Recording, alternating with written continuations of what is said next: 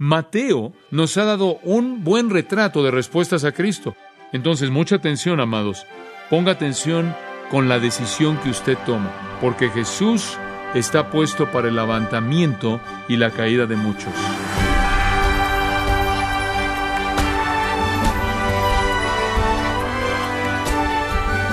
Bienvenido a su programa Gracias a vosotros con el pastor John MacArthur. Estimado oyente, John MacArthur ha dado un detallado y convincente relato bíblico del incomparable poder de Jesús. Solamente Cristo podía crear comida de la nada, calmar la tormenta, curar de manera completa e instantánea enfermedades terminales y resucitar de los muertos. Bueno, esto nos lleva a una pregunta que necesitamos considerar. ¿Cómo debemos responder? ¿Con miedo? ¿Con adoración? ¿O de qué otra manera? Le invito a que nos acompañe cuando John MacArthur concluye esta serie titulada El asombroso poder de Jesús en gracia a vosotros. Ahora, estas son las tres cosas en las que queremos enfocarnos en el versículo 35. Enseñando en las sinagogas, predicando el Evangelio del Reino y sanando toda enfermedad y toda dolencia entre el pueblo. Ahora, amados, yo les confieso en este punto que esas tres cosas, o cualquiera de esas, podría ser suficiente para llevarnos hasta el rapto. Si tan solo discutiéramos la enseñanza que Jesús enseñó, la predicación que él predicó, o las sanidades que él realizó, entonces no vamos a tratar de verlas de manera exhaustiva. Pero permítame ver si puedo ayudarle a entender esto. Vamos a ver estos tres elementos del ministerio de Jesús. En primer lugar, la enseñanza en sus sinagogas. ¿Qué involucra esto? En donde hay gente judía había una sinagoga en un lugar en donde se congregaban. Ese era el centro de la comunidad de la vida judía, era una iglesia, era un lugar donde se llevaba a cabo la actividad cívica social, era la corte local, era todo. Ahí era donde la gente judía se congregaba en la comunidad. Ahora, la sinagoga era una especie de adición tardía al judaísmo. No llegó sino hasta la cautividad babilónica. Toda su adoración se había enfocado en el templo, pero cuando fueron sacados de su país y el templo fue destruido, y llegaron a Babilonia durante esos setenta años, a donde quiera que habían grupos de gente judía, pequeños grupos, se reunían y se congregaban y formaban estas pequeñas sinagogas o asambleas. Y debido a que nunca reconstruyeron el templo, los tienen todavía hasta el día de hoy. Y están por todos lados en nuestra ciudad y en todas las ciudades del mundo donde hay gente judía, en donde puede usted encontrar a diez hombres juntos, puede tener una sinagoga y entonces están por todos lados. Y en el tiempo de nuestro Señor en Galilea, habían sinagogas en todas las pequeñas ciudades y villas. Normalmente estaban construidas en un monte o si no había un monte, estaban construidas por lo menos en el lugar más alto. Si no había ningún lugar alto, las construían al lado de un río. Con mucha frecuencia dejaban la parte de arriba abierta como un templo para que pudieran ver afuera ver la creación de Dios y ver al cielo, ya que era parte de su adoración. Ellos identificaron la sinagoga normalmente mediante un mástil, una especie de poste alto que iba hacia arriba. Así, muy parecido a lo que tenemos en una iglesia de Nueva Inglaterra, marcando a cada ciudad una especie de torre elevada. Entonces usted podría identificar siempre dónde estaba la sinagoga, y cualquier judío que era un extraño en la ciudad solo podía buscar este indicador y saber dónde estaba el lugar. Ahora, ahí todo día de reposo se congregaban para adorar. También tenían una adoración especial en el día segundo y quinto de cada semana y se reunían para toda festividad, todo festival, todo día santo. Su servicio, francamente, era muy simple y no era muy diferente del servicio de la iglesia el día de hoy. Comenzaban con lo que llamaban acciones de gracias o bendiciones, muy parecido así como nosotros comenzamos al cantar nuestras alabanzas. Hablaban de la bendición del Señor y gratitud por lo que Él había hecho. Eso era seguido por una oración y la oración era concluida al responder amén por parte de la congregación. Después había un lector prescrito que se ponía de pie y leía la ley de Moisés, uno de los cinco libros de Moisés, el Pentateuco, y era leído en hebreo, el idioma original de su escritura, y después era traducida por el traductor en arameo, el cual era el idioma común del día. Eso entonces sería seguido por la lectura de un pasaje de uno de los profetas, el cual también era leído en hebreo y traducido por el traductor en arameo. Y siguiendo la lectura del Pentateuco y los profetas, entonces había un sermón o una exhortación seguida de una benedicción y un amén final por parte de la congregación. Ahora, los judíos siempre pensaron en la sinagoga como un lugar de enseñanza, un lugar de instrucción. Llegaban a congregarse para aprender. Tenemos restos de eso en la actualidad. La palabra en Yiddish para sinagoga es shul, muy parecida a nuestra palabra escuela y se deletrea S-C-H-U-L. Entonces ellos veían la sinagoga como un lugar de enseñanza. Ellos también la veían como una corte de ley. Y conforme estaban en países ocupados, de vez en cuando en su historia, claro, tenían jurisdicción, se les concedía jurisdicción por parte del gobierno que estaba ocupando ese lugar, pero cuando se les concedía, ejercían la autoridad que ellos podían ejercer en sus sinagogas. Ahora Jesús enseñaba en la sinagoga. Vimos eso en Mateo 9:35. El versículo es nuestro texto. Pero venimos y vemos lo mismo en Lucas 4:15. Él enseñaba en las sinagogas. Ahora aquí encontramos una muy buena ilustración de cómo él hacía eso. Versículo 16. Él vino a Nazaret donde había sido creado. Como era su costumbre, fue a la sinagoga el día de reposo y debido a que ahí él era un maestro que estaba de visita, se puso de pie a leer. Y él leyó no el Pentateuco, sino que leyó el libro del profeta Isaías, le fue entregado, le fue dado a él para leer. Él lo abrió y encontró el lugar donde estaba escrito, el Espíritu de el Señor está sobre mí, porque me he ungido para predicar el Evangelio a los pobres, me he enviado a sanar a los quebrantados de corazón, a predicar libertad a los cautivos, a dar vista a los ciegos y a dar libertad a los que están oprimidos, a predicar el año agradable del Señor. Todo judío en esa sinagoga conocía a quién se refería ese pasaje. ¿A quién? Al Mesías. Ellos lo sabían. Y él tuvo un sermón muy breve. Él cerró el libro, lo entregó al ministro y se sentó. Y siempre se sentaban para enseñar. Y los ojos de todos en la sinagoga estaban fijos en él. Y él comenzó a decirles, en este día esta escritura es cumplida en sus oídos. Él dijo, yo soy el cumplimiento vivo de ese pasaje. Esa es la interpretación apropiada del texto. Yo. Bueno, eso es bastante, bastante asombroso. Esto es un shock para ellos. Y él procedió a decir otras cosas y ya para cuando terminó en versículo 28 dice que todos en la sinagoga cuando oyeron estas cosas estaban llenos de ira, se levantaron, lo sacaron de la ciudad, lo llevaron ahí donde estaba el risco, en el monte donde estaba construida su ciudad, para que pudieran despeñarlo pero él pasando en medio de ellos se fue. Entonces él enseñaba en las sinagogas. ¿Cómo? Mediante la exposición de la palabra de Dios y en su caso fue una aplicación directa. No les gustó su interpretación y trataron de matarlo. Solo fue este incidente. No sé cuántas otras veces él tuvo que escapar por su vida, pero él iba por todas las villas, dice Mateo 9:35, y las ciudades enseñando en las sinagogas. La razón por la que creo en la predicación expositiva es porque ese es el tipo de predicación que llevó a cabo el Señor. Y yo creo que todavía es el enfoque para el pueblo de Dios cuando se congregan. Pero hay un segundo elemento en su ministerio. Regrese al versículo 35. Él también estaba predicando el Evangelio del Reino. Ahora, ¿qué significa que estaba predicando? Bueno, esa es una palabra diferente. Cairuso ser un heraldo, hacer un anuncio público, hacer una proclamación.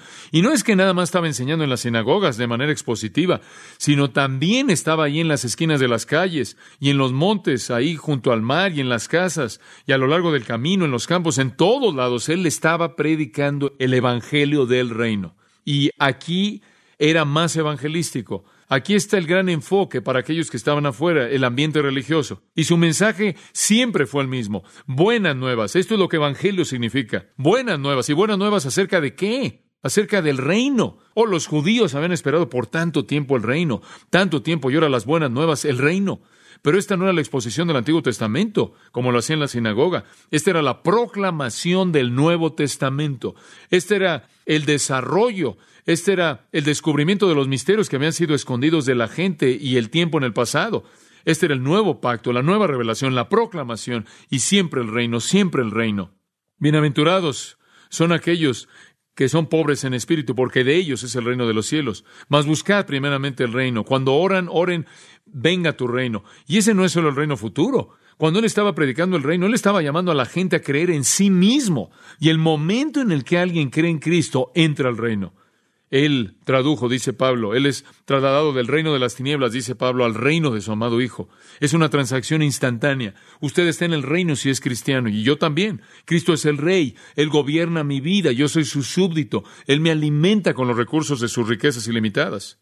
Entonces el reino, se puede entrar al reino ahora. Esa es la razón por la que él habló de una puerta estrecha. Se refiere al gobierno de Cristo, el reinado de Cristo, aquí, ahora, como también en ese entonces de allá.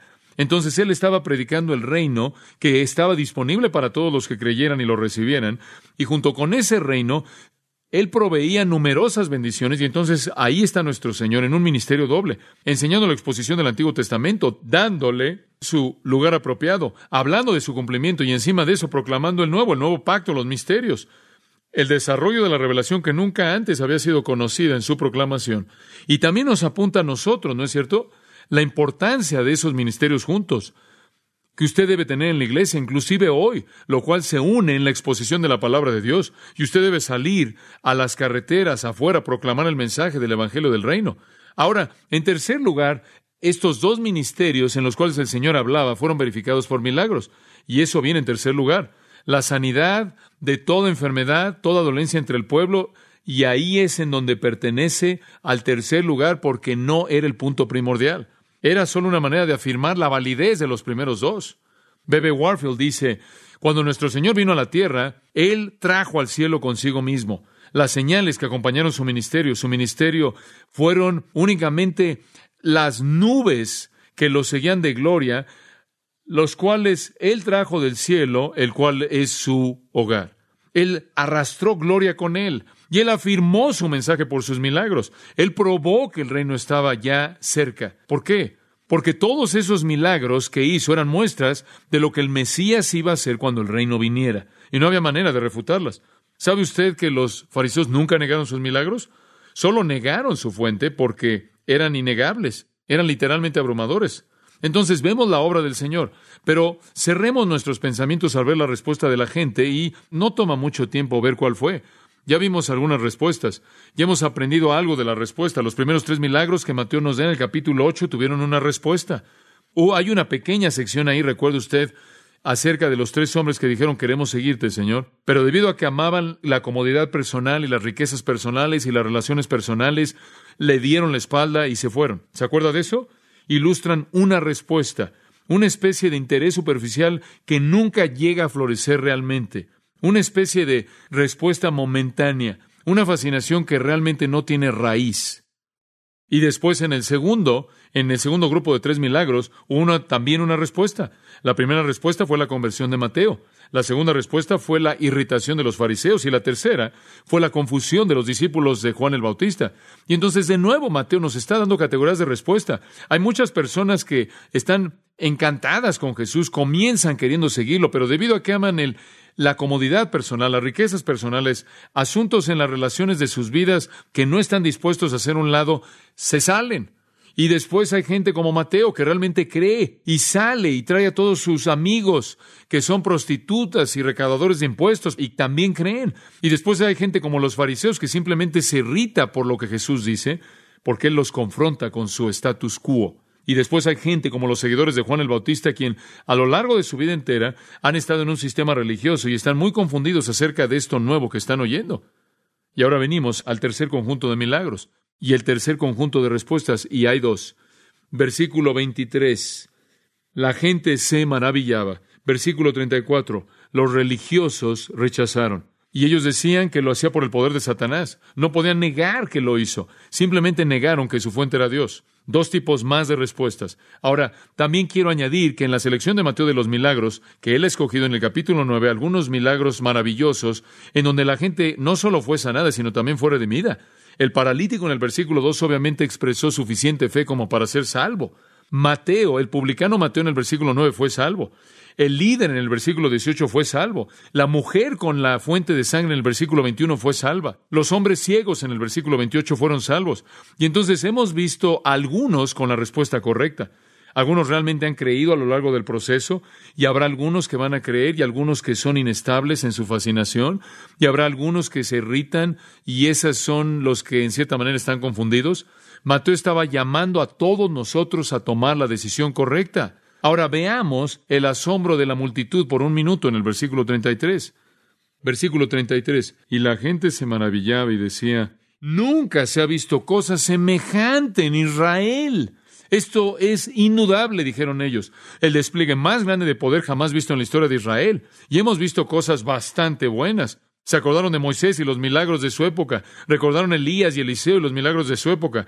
Recordaron las cosas tremendas que Dios había hecho. Podían regresar simplemente a la época de Moisés y hablar de cómo se ahogaron los egipcios en su ejército. Podían hablar de las cosas increíbles como Dios escribiendo la ley en piedra y en el monte Sinaí. Podían hablar de tantas cosas. La caída de Jericó. Habían visto cosas maravillosas en su pasado, pero nunca en su historia entera habían visto algo como esto. Este era un despliegue de poder divino que era sin paralelos en la historia judía.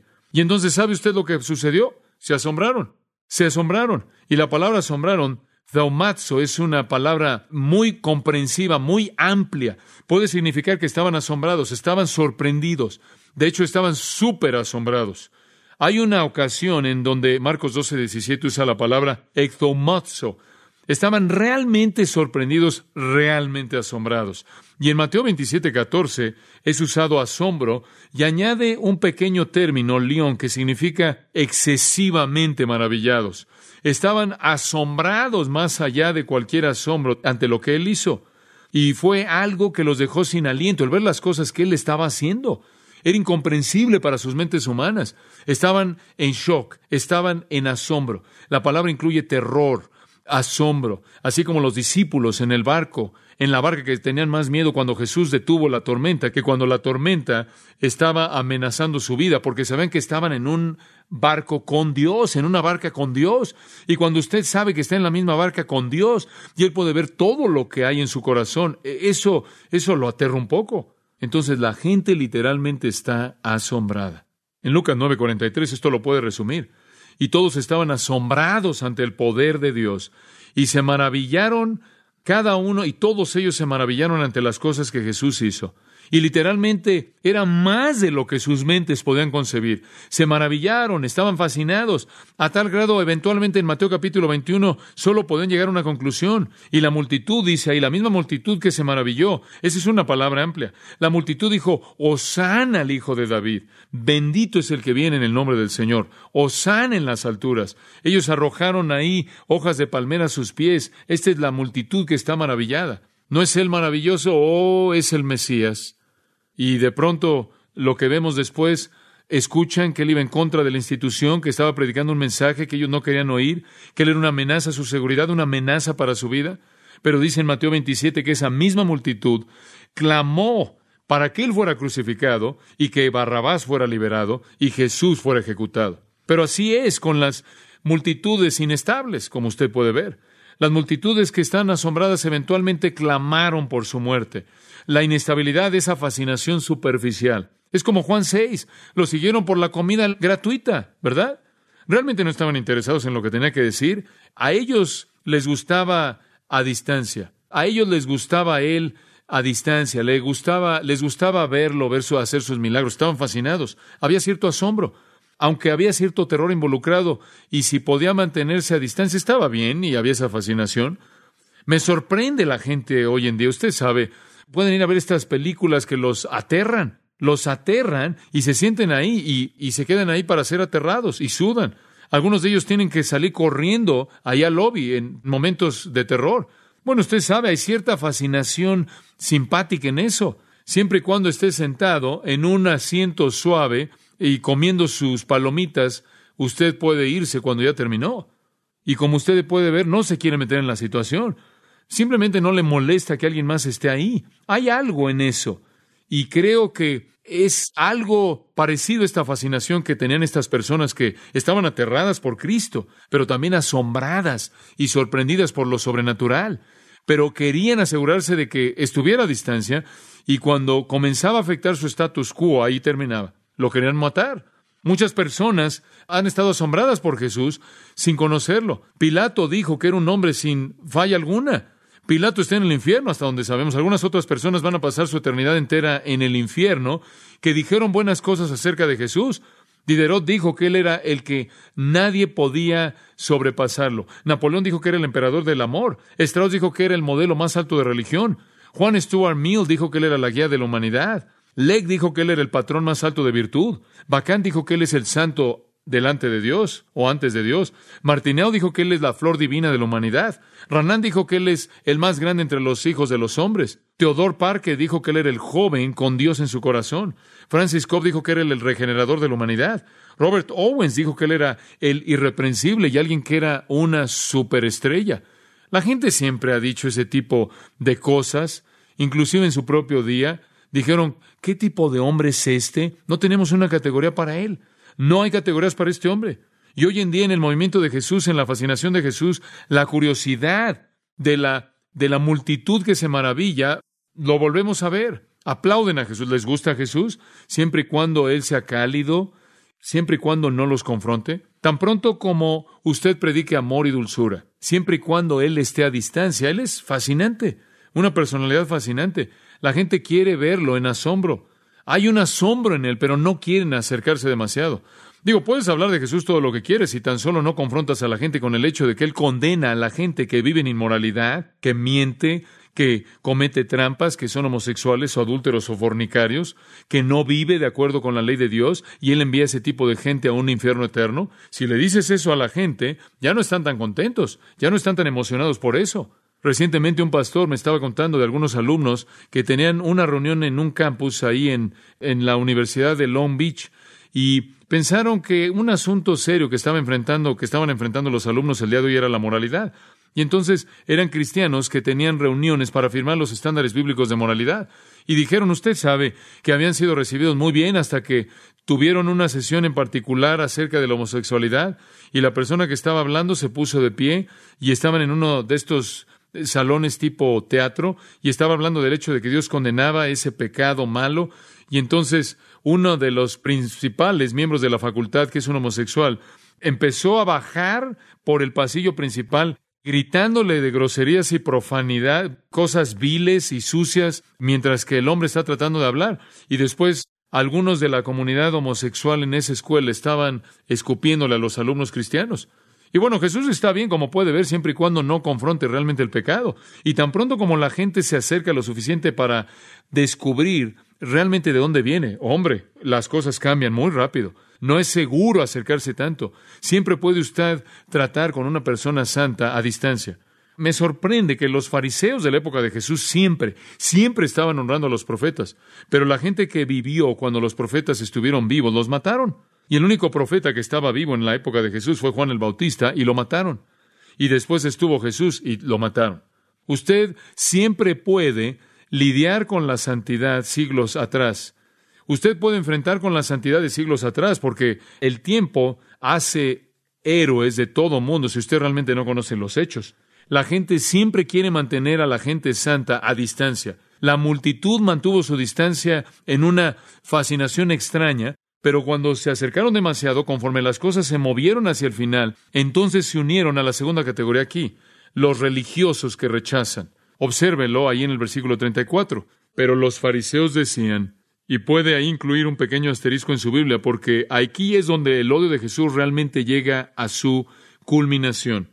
Por el príncipe de los demonios echa fuera los demonios. Ellos vieron que había expulsado el demonio de este hombre que no podía oír ni hablar, esa palabra ahí significa ambos. Es traducido mudo en una versión, pero puede ser traducido mudo o sordo. Y dijeron, lo hizo, no podemos negar eso. Nunca trataron de negarlo. Era imposible negarlo, simplemente dijeron, Él lo hace por el príncipe de los demonios, lo cual realmente es torpe si usted piensa en eso. Más adelante en el capítulo 12 Jesús les dice, eso simplemente les muestra en dónde están, que piensen que Satanás anda por todos lados echando fuera a Satanás. Eso es tan ilógico en términos elementales que es, que es absurdo, pero no tenían una respuesta posible debido a la oscuridad de su corazón, no tenían un compromiso en creer la verdad y entonces inventaron la respuesta más absurda que podían imaginar. Esta es ignorancia deliberada. Estaban tan comprometidos con deshacerse de Jesús que aun cuando vieron los milagros dijeron son hechos por el poder de Satanás. No es sorprendente que Jesús dijo, si no creen a Moisés y a los profetas, no creerán que alguien ha regresado de los muertos. Y entonces se movieron a un paso trágico en su rechazo. Ellos dijeron, Él está haciendo esto por el poder del diablo. Y entonces concluyeron lo opuesto. Ahora observe esto, si es tan amable. Ambos tipos de respuestas están mal. Ambos terminan en el infierno para siempre. Dice usted, ¿me está diciendo que estas personas que rechazaron, que blasfemaron y dijeron que era de Satanás, y después la multitud que se maravilló y estaba fascinada y siguió y estaba asombrada e impresionada y dijeron Osana? Sí, porque esa no es la respuesta apropiada. La respuesta apropiada es creer y recibir a Cristo, no solo estar fascinado con Él. Eso es inadecuado. Entonces, Mateo nos ha dado un buen retrato de respuestas a Cristo. Por un lado hay gente que dice, quiero ser tu discípulo, voy a seguirte, pero tengo esta comodidad personal, tengo estas riquezas personales, tengo estas relaciones personales y mejor no voy ahora. Y después están aquellos como Mateo que vienen inmediatamente. Y hay aquellos como los publicanos, los recaudadores de impuestos, quienes cargados, abrumados por sus pecados, vienen corriendo a Cristo. Y después están estos religiosos enojados, irritados, que comienzan a estar irritados y después se vuelven blasfemos y en última se vuelven homicidas. Después están los confundidos, como los discípulos de Juan el Bautista, que simplemente no pueden entender esto y por qué es tan diferente de lo que han conocido. Quizás han sido creados en otra religión y están tratando de entenderlo. Y después está esta grande masa de humanidad que no encaja en ninguna de esas categorías. Simplemente son lo que llamo la multitud asombrada. Dicen, oh sí, Jesús es tan amable, Navidad y Pascua maravilloso. Jesús es música pop, y lo que sea. Y simplemente están contentos de mantenerse a distancia y ver al Jesús sobrenatural hacer lo que él hace. Y en últimas, están junto con los que lo crucifican clamando por su sangre. Entonces, mucha atención, amados. Ponga atención con la decisión que usted toma, porque Jesús está puesto para el levantamiento y la caída de muchos.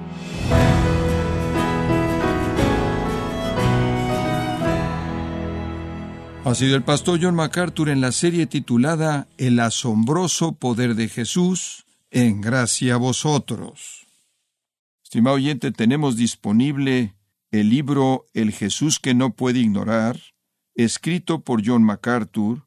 Este libro le ayudará a ampliar su entendimiento sobre la grandeza de Jesús el Salvador, y puede obtener este libro, El Jesús que no puedes ignorar, en gracia.org o en su librería cristiana más cercana. Y le recuerdo también que puede descargar en audio transcripción gratuitamente los sermones de esta serie El asombroso poder de Jesús, y así como todos aquellos que he escuchado en días, semanas o meses anteriores en gracia.org. Si tiene alguna pregunta o desea conocer más de nuestro ministerio, como son todos los libros del pastor John MacArthur en español, o los sermones en CD, que también usted puede adquirir, escríbanos y por favor mencione la estación de radio por medio de la cual usted nos escucha en gracia a vosotros. Es importante conocer no solo el país y ciudad de donde usted nos escucha, sino también la radio. Para quienes contactan nuestro ministerio por primera vez, pueden solicitar una copia del mensaje de promoción sin costo alguno, un mensaje por oyente únicamente. Si usted vive en los Estados Unidos o Puerto Rico, escríbanos a Gracia Vosotros, P.O. Box 4000, Panorama City, California 91412. O puede escribirnos a través del siguiente correo electrónico radio arroba gracia punto org. Y en nuestra oración que Dios haya obrado en su vida y hablado a su corazón, desafiándole y ministrándole por medio de la enseñanza de su palabra. Y tenga presente que sus oraciones son vitales y que puede ofrendar a gracia a vosotros yendo a nuestra página en gracia.org.